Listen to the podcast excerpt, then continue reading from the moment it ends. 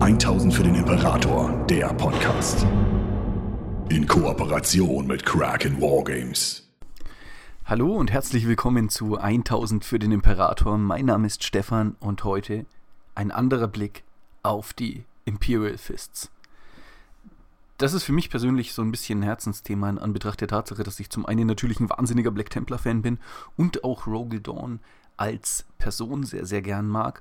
Und mein anderer Blick heute ähm, geht eigentlich davon aus, dass Rogal Dawn und ähm, die Imperial Fists in der Wahrnehmung eigentlich ja immer äh, als eine Gruppe von Personen betrachtet werden, die ja ähm, besonders standhaft sind oder besonders prinzipientreu, auch loyal. Und immer und immer wieder wird auch auf Rogal Dawn als einen Idealisten eingegangen, der eigentlich tatsächlich eine Form von Pragmatismus weitestgehend vermissen lässt. Und mein Grundgedanke oder meine Idee, mich heute mit euch über dieses Thema zu unterhalten, ist eigentlich auch genau das, nämlich die Frage, was genau an Rogal Dawn ist eigentlich Pragmatiker, was ist Idealist und wie genau schlägt sich das eigentlich auf ähm, seine Nachfolgeorden wieder.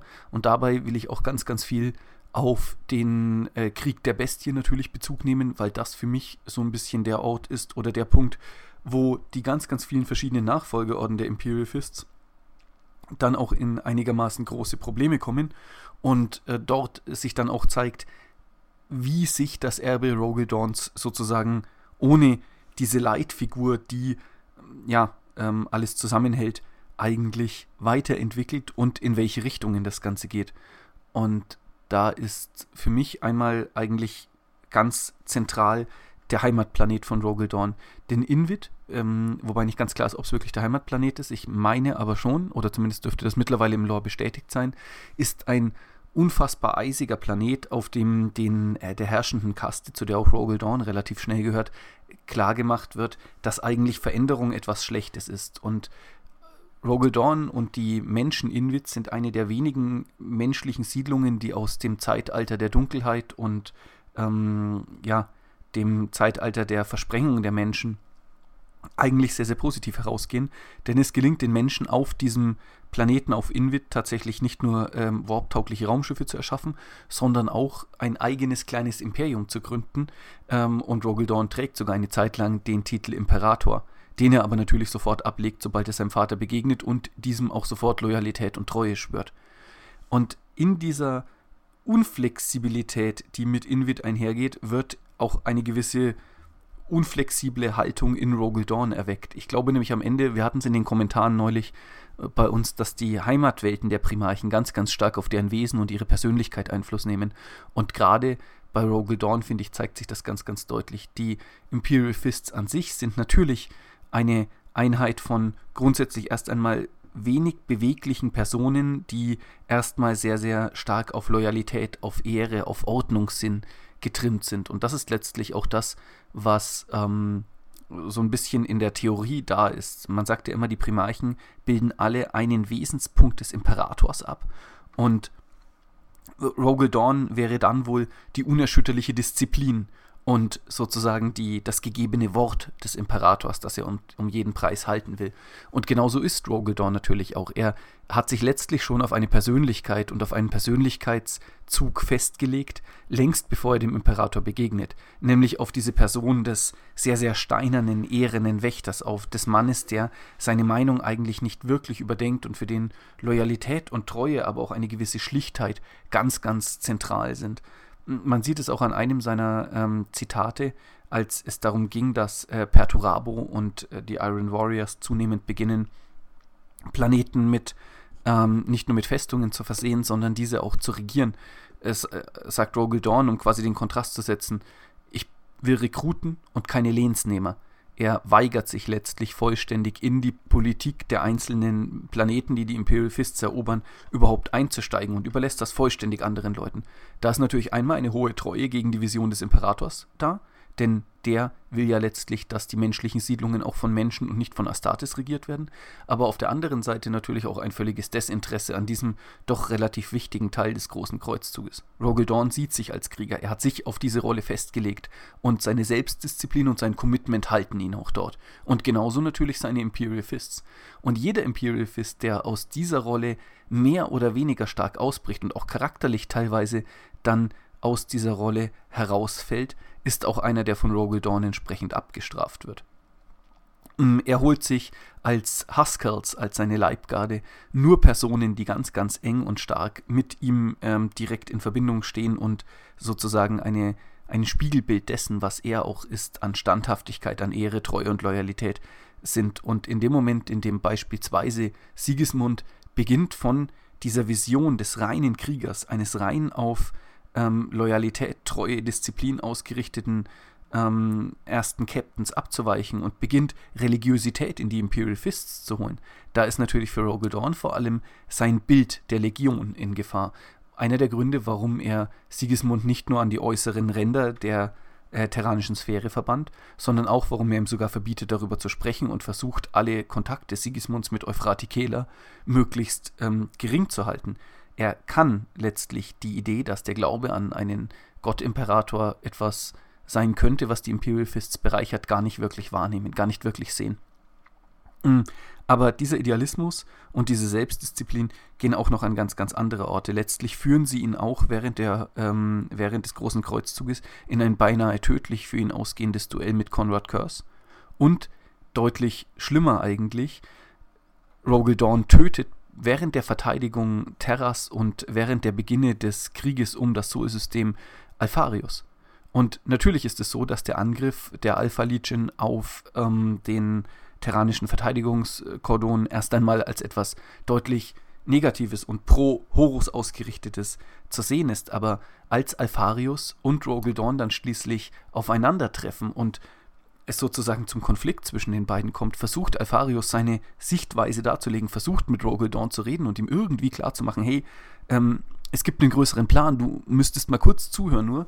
Und die Reaktion Rogel Dawns ist eine hochgradig gewaltsame und vor allem eine, die letztlich den Tod Alpharius zur Folge hat, ohne dass für den Leser oder auch für die Situation, in der sich äh, Rogel Dawn befindet, überhaupt völlig klar wäre, ob er jetzt tatsächlich der echte Feind war oder nicht. Natürlich könnte sich für einen oberflächlicheren Beobachter so darstellen. Ne? Die Alpha Legion versucht, die terranische Verteidigung zu unterminieren, es kommt zu Kämpfen, es kommt zu Explosionen, es ist grundsätzlich schon eine gewaltsame Situation, aber gerade in dem Moment, in dem Alpharius beginnt zu sprechen und sich erklären will, hätten vielleicht andere Primarchen ähm, deutlich ihren Gegenüber sprechen lassen. Rogel Dawn tut das nicht. Das macht ihn natürlich zum idealen Wächter Terras. Er beendet diese Mission um jeden Preis. Er wird Terra halten, egal was es kostet.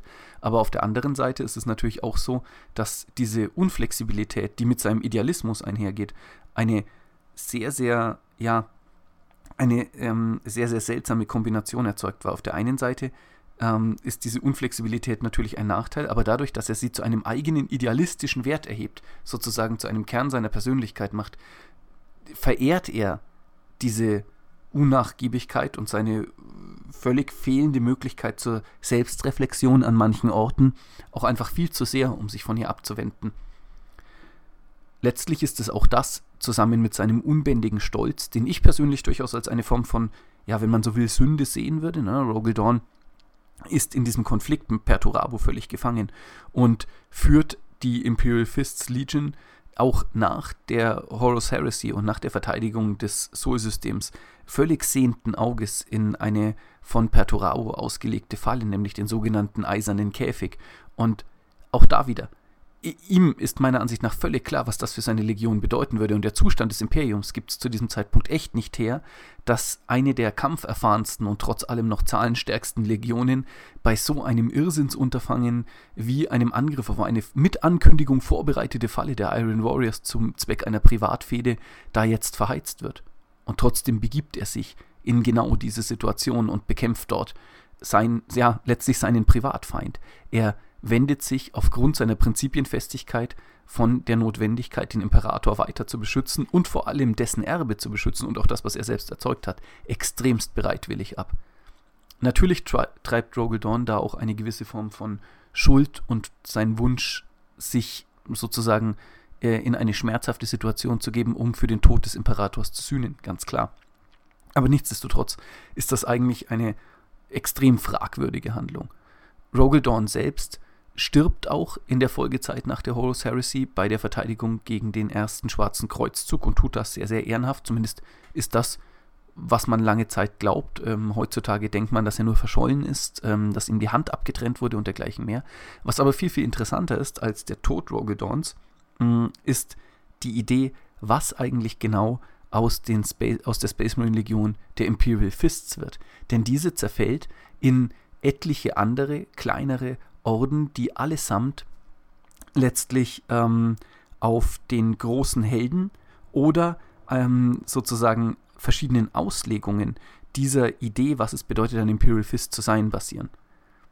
Die Black Templar sind mit Sigismund eher in eine religiöse, fanatische Richtung getrieben, sind aber auch ganz, ganz stark natürlich an diesem Punkt angekommen, weil letztlich das, was im Herzen der Imperial Fist steht, gar nicht diese Standhaftigkeit und auch nicht die Loyalität ist. Es ist Idealismus. Es ist Selbstdisziplin.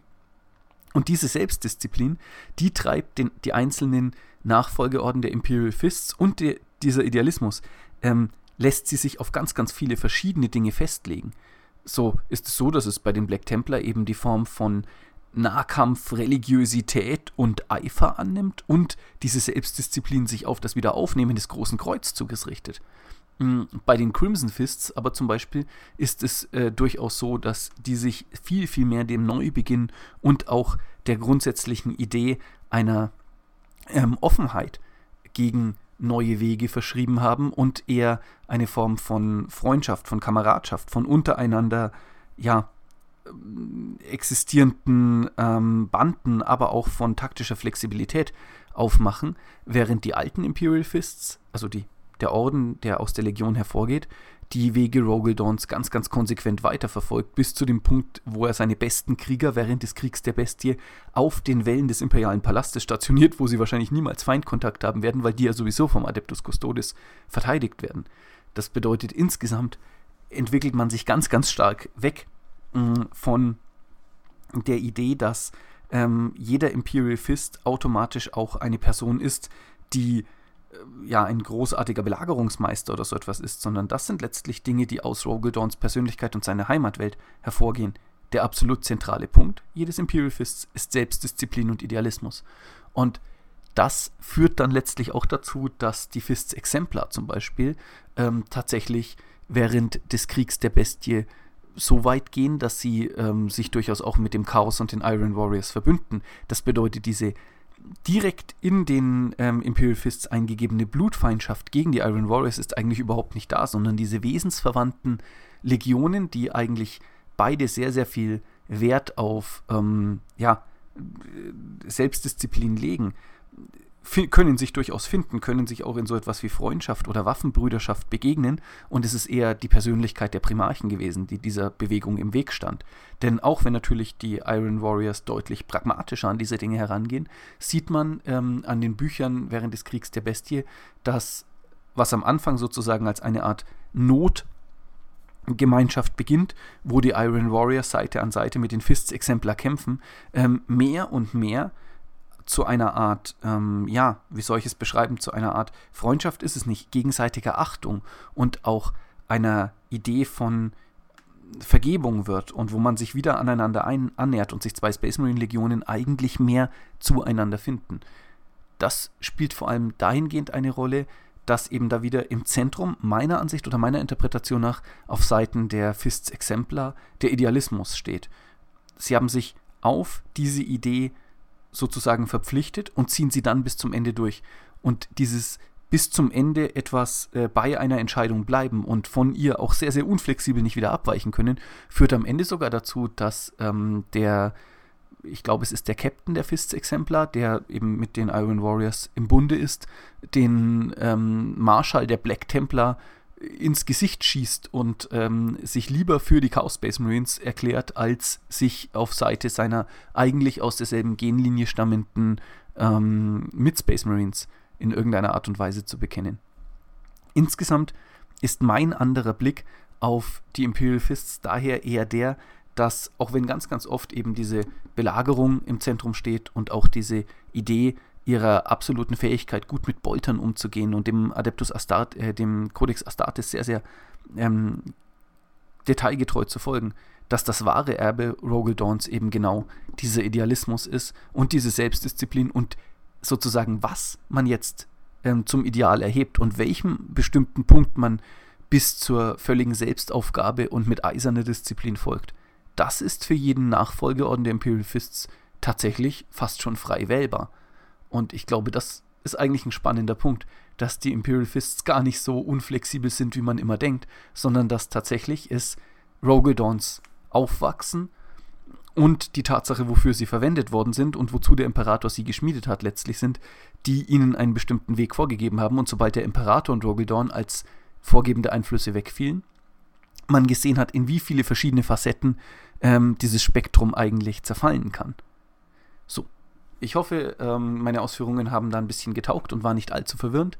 Vielen Dank fürs Zuhören. Ich wünsche euch noch einen schönen Tag und bis bald. 1000 für den Imperator, der Podcast. Besucht uns auf YouTube für die neuesten Beiträge, Videos und Battle Reports. 1000 für den Imperator ist ein inoffizielles Fanprojekt und wird in keiner Weise von Games Workshop unterstützt.